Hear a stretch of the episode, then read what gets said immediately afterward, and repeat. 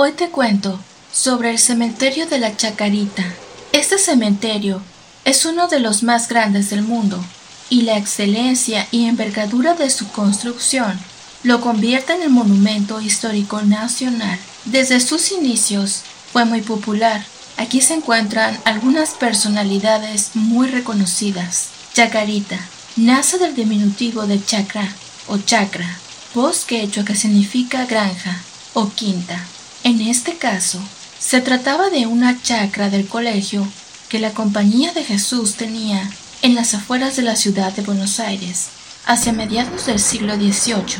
Por ello se le conocía como la chacrita o chacrita de los colegiales. Abre sus puertas el 14 de abril de 1871, siendo su primer administrador el señor Munilla y el primer inhumado don Manuel Rodríguez. Durante la epidemia de la fiebre amarilla que se desató en Buenos Aires a comienzos de 1871, surge la necesidad de ampliar la capacidad de los cementerios existentes que estaban colmados a causa de la anterior epidemia, la del cólera, destinándose unos terrenos de 5 hectáreas, donde hoy encontramos el famoso Parque de los Andes y que se conoció popularmente como La Porteña. Se creó también el tranvía fúnebre que fue utilizado para llevar al cementerio a los cadáveres. El cementerio de la Chacarita se destaca por su impronta popular,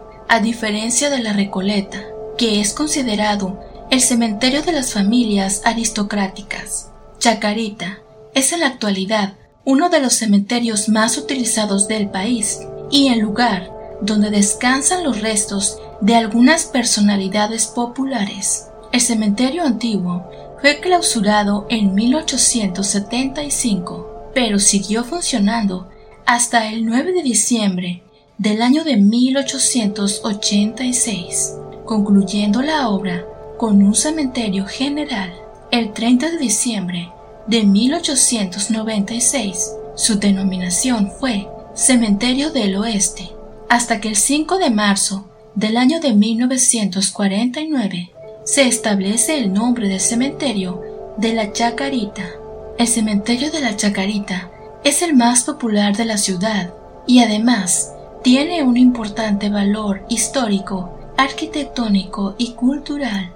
Desde el 13 de noviembre de 1903 funciona en este cementerio también un crematorio, el anexo 22, anexo 22. El gobierno de la ciudad en aquel entonces de la administración de Horacio Rodríguez, lanzó el proyecto de construir una plaza en este lugar.